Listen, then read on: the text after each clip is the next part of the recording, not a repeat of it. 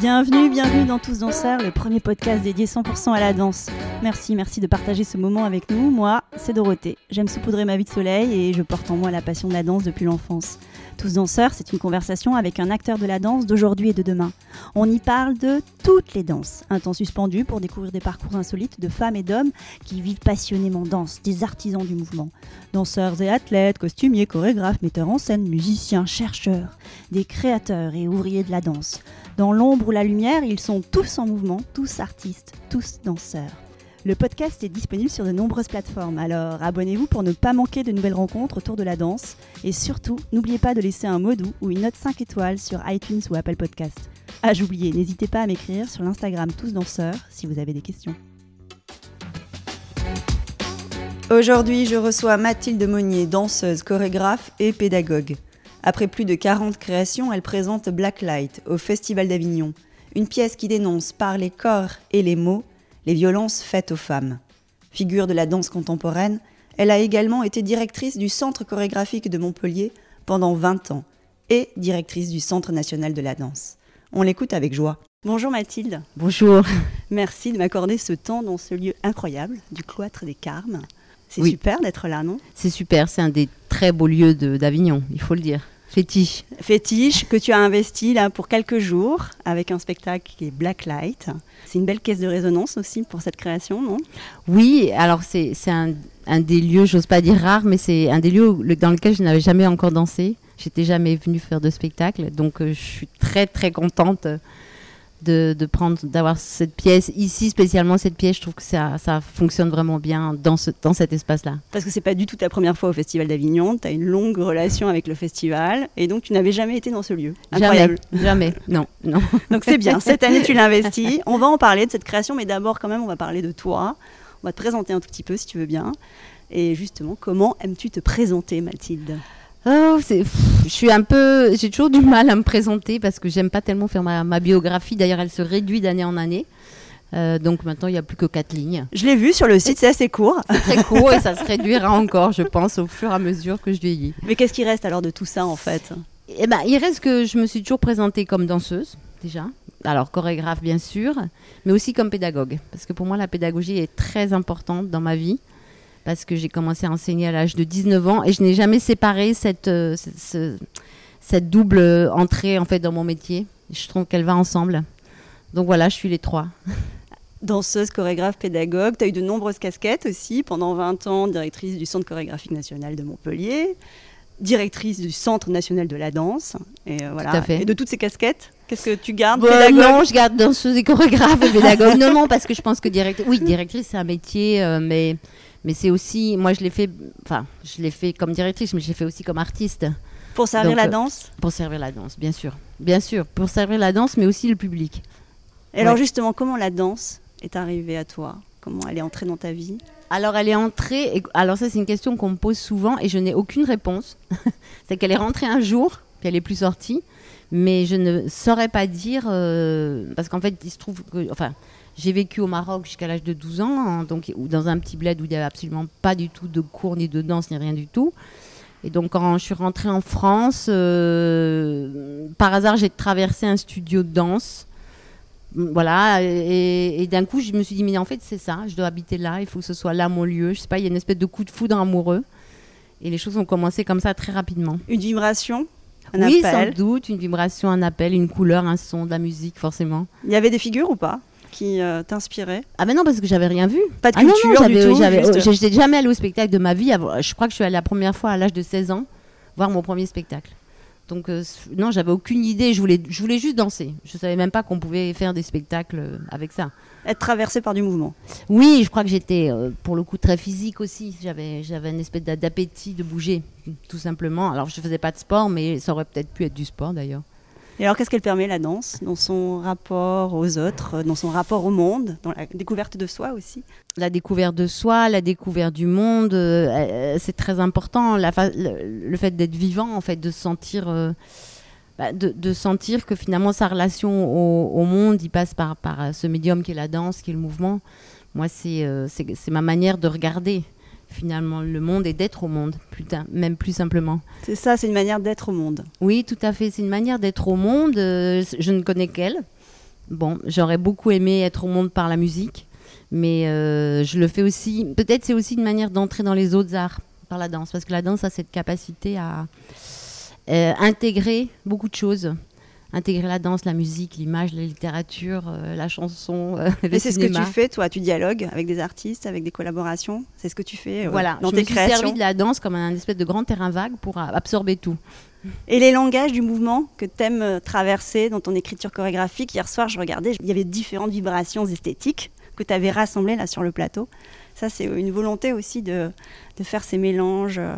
Oui, alors moi, je, je alors il y a des, des choses que, que j'écris, comme on dit, euh, sur mon corps, mais en général, c'est très vite partagé. C'est plutôt des matériaux qui sont partagés. Et après, je laisse aussi beaucoup les interprètes apporter leurs propres matériaux. Et qu'on retravaille, bien sûr, ensemble. C'est tout des matériaux communs, c'est tout du commun. On fait tout ça ensemble. C'est une sorte de cuisine commune.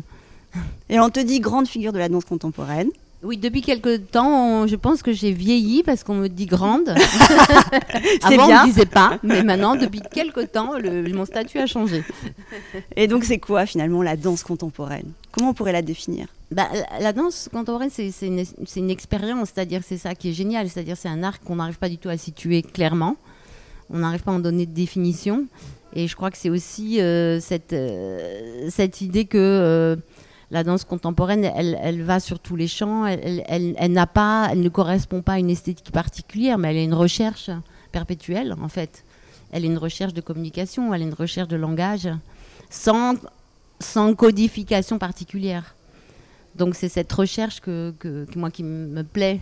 C'est un bon terreau pour toi, de se dire qu'il y a un champ des possibles infini oui, il y a un champ des possibles, mais c'est surtout extraordinaire de... de, bah là, on le voit dans cette pièce, c'est-à-dire que presque le corps parle plus que les mots. Et, ça, cette espèce de magie que le, de, voir un corps et que le corps raconte quelque chose sans mots, mais c'est toujours, c'est c'est de la folie. C'est complètement incroyable. On n'a pas tant besoin, même si j'utilise beaucoup de textes, on n'a pas tant besoin du langage que ça. La danse produit son propre langage. À partir de quand commence la danse pour mhm. toi? Ah bah, Elle commence euh, dès qu'on se met en rythme. C'est-à-dire, ça peut être en train de marcher, elle commence, dès qu'un bébé naît, euh, elle est déjà là. Un enfant, il bouge beaucoup, il danse aussi à sa manière, elle est là tout le temps. Je ne sais même pas si elle commence, elle est là. Elle est là dès la naissance. Mais sur un plateau, comment on la convoque? Euh, comment on la convoque sur un plateau? Bah Alors là, là, pareil, on rentre dans des choses beaucoup plus compliquées, de codification, de technique, de tout un tas d'outils qu'on a à notre disposition pour, euh, voilà, pour euh, être, être dans une grande virtuosité. Moi, j'adore la virtuosité. C'est pas forcément lever la jambe très haut, la virtuosité, mais c'est effectivement, elle rentre à ce moment-là.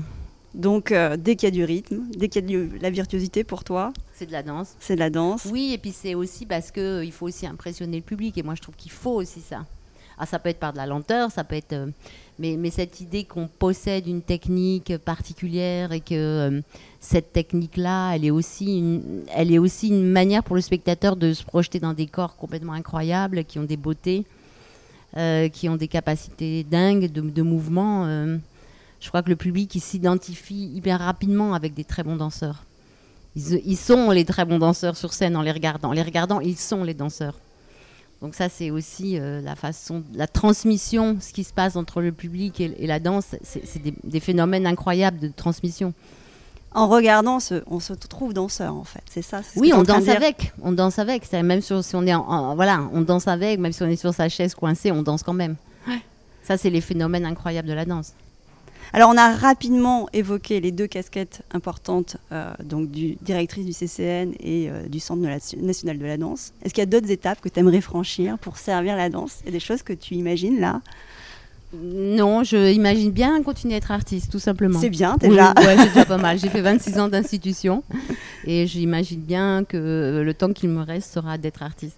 Et des rêves pour euh, toujours mieux servir la danse, des rêves à ton niveau en tant qu'artiste? Qu'est-ce que tu aimerais pour la danse? Ben, j'aimerais que, oui, que, on est dans une période difficile, donc c'est vrai que c'est, il y a beaucoup de rêves qu'il faudrait réaliser aujourd'hui. On est dans une période où il y a, moins d'argent, il y a moins de temps, il y a plus d'artistes, il y a moins de production, donc euh, j'aimerais vraiment qu'il y, ait, euh, voilà, une période plus joyeuse. C'est plutôt, je parle d'une manière plus générale, mais la période n'est pas très gaie aujourd'hui, j'espère que l'avenir de l'art en France sera toujours protégé, surtout. Oui. Et toi, comment à ton niveau, tu essaies de défendre cette idée-là? Oui, moi je défends cette idée-là parce que je suis toujours en lien avec des très jeunes artistes. J'essaie de soutenir les travaux des uns des autres, j'essaie d'accueillir des propositions, de programmer. Bon, alors j'ai pas de festival, et... mais voilà, mais aussi dans le dialogue, dans la. De, les aider aussi à, à, voir comment ils se projettent, c'est-à-dire les aider à construire un peu leur avenir, parce qu'aujourd'hui ils, ont peur de ne pas en avoir. Donc c'est aussi beaucoup dans la transmission, dans la parole, dans le dialogue de leur faire, euh, de leur faire dire qu'ils ont, il faut qu'ils aient confiance en eux aussi, dans ce à quoi ils pensent.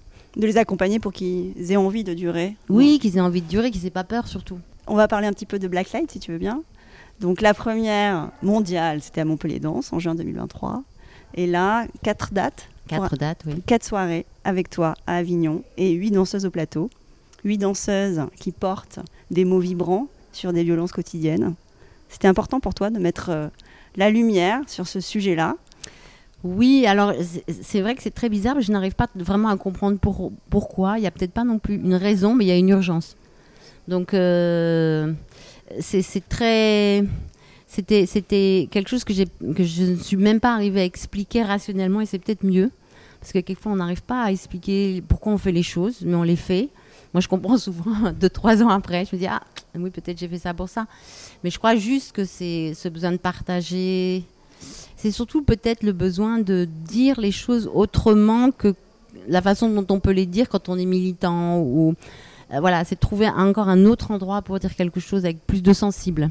Donc huit voix de femmes. Huit voix de femmes qui parlent de leur violence quotidienne. Oui. C'est vraiment euh, une prise de parole engagée que tu portes sur le plateau. Ça fait partie de ton ADN aussi d'être chorégraphe, militante. Alors j'ai été militante et je le suis toujours. Je me suis engagée sur plein de causes. Euh, des causes très politiques parfois, des engagements, euh, je suis allée souvent assez loin, mais euh, là, c'est, je, me sens moins dans le politique, je me sens plus dans le, la sphère privée. Parce que je pense que bien sûr, il faut se battre pour que ces violences ne, perdurent pas, mais je pense que la scène, le fait qu'il y ait des hommes dans le public, je, je pense que c'est aussi une manière de faire passer des messages voilà, des messages doux, des messages puissants, mais des messages quand même. Ou en tout cas de faire voir du réel, de faire voir de la réalité. C'est ça, le réel des femmes. C'est ça. On va à un, rendez-vous euh, pour un rendez-vous de boulot et puis le mec vous vous drague en fait pendant le rendez-vous de boulot. Bon, pourquoi? Et donc là, tu as choisi huit femmes qui sont des femmes puissantes, moi j'ai trouvé, très différentes de tranches d'âge différentes aussi. Et il y a du texte. Il y a du texte. Donc ce n'est pas qu'une pièce dansée, c'est une pièce où il y a des mots, mm. des mots qui sont clamés par ces huit femmes. Elles ne sont pas que danseuses, elles sont aussi interprètes. Alors ça permet quoi de mettre des mots à la danse? Ben, ça permet de, d'éclaircir les propos. C'est vrai que le langage a ça de bien, c'est que euh, le, le, propos est beaucoup plus direct.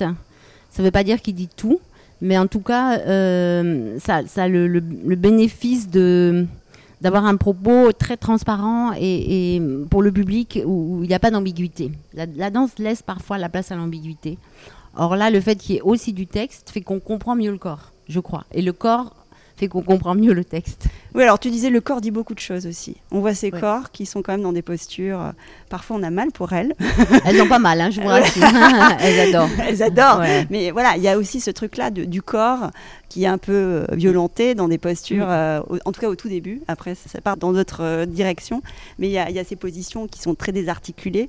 Il y a aussi ça, la violence qu'on soumet au corps. C'était voulu, ça aussi, de montrer ça, d'illustrer ça? Bah, Le fait de démarrer avec des corps cassés, d'inverser la, la position verticale sur une position horizontale sur des femmes à talons. Euh, oui, c'est montrer que en fait le corps est cassé quand il est agressé. Donc c'est vraiment cette idée de, euh, de, de, même si c'est du jeu, ben, de dire ben, ben, voilà en fait euh, tout simplement on est complètement cassé et il faut se reconstruire. Est-ce que toi qui as mis en scène cette pièce, tu as vu le pouvoir des mots sur la manière de faire évoluer la danse?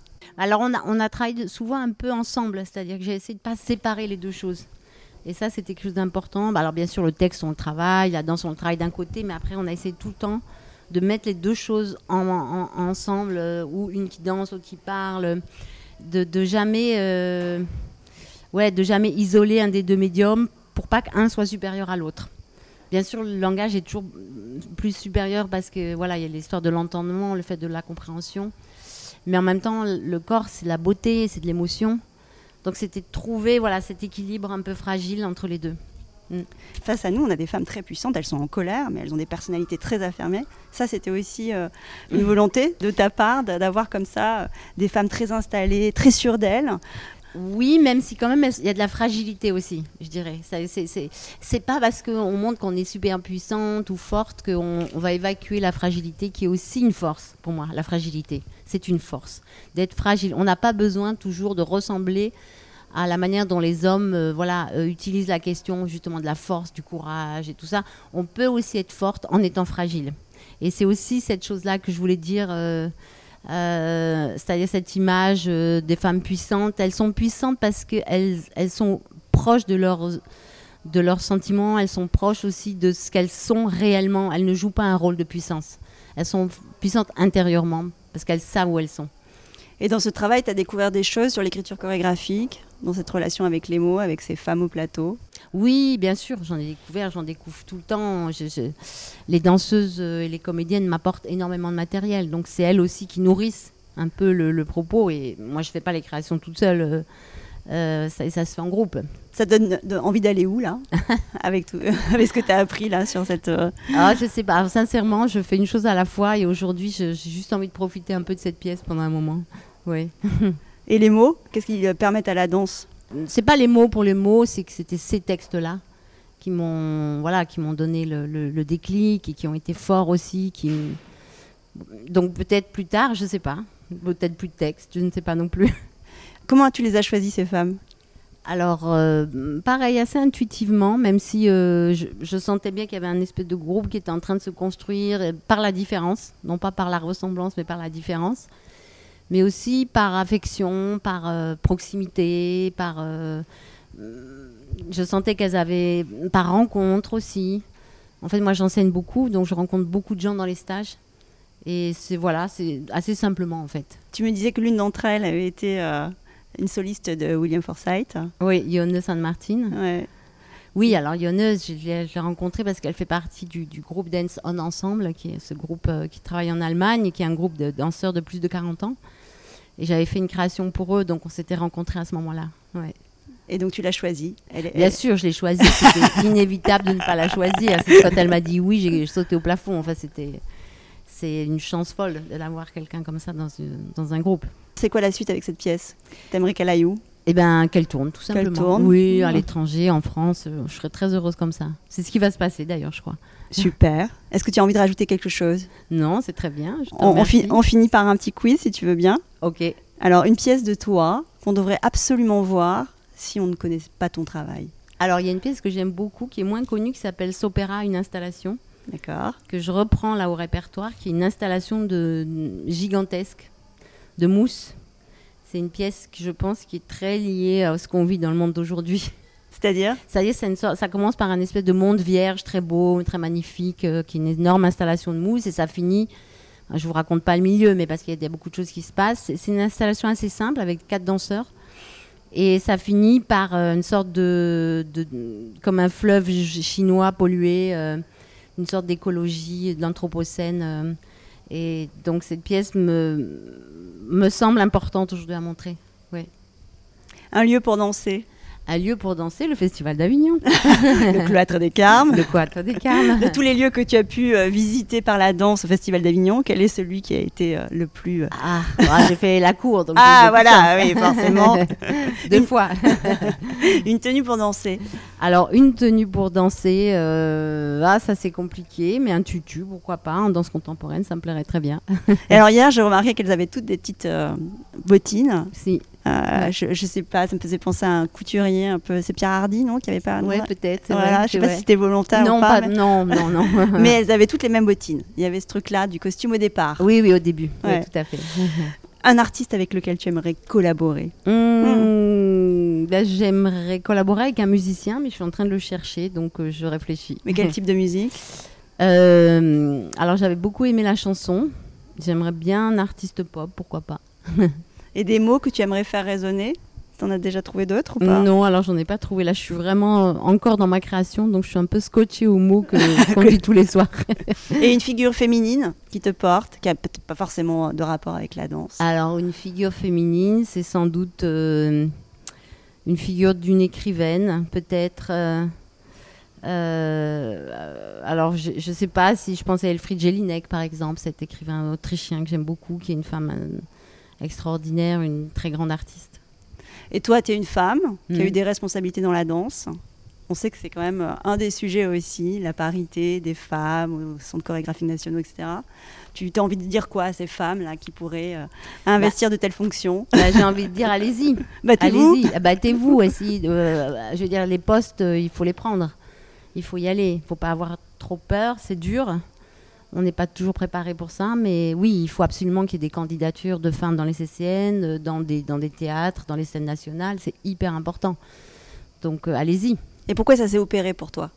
Pourquoi ça s'est opéré? Ouais. Parce que j'étais, je sais pas, j'avais une espèce de- d'idée très. Je crois que j'étais portée par le projet, tout simplement. En fait, pas plus que ça.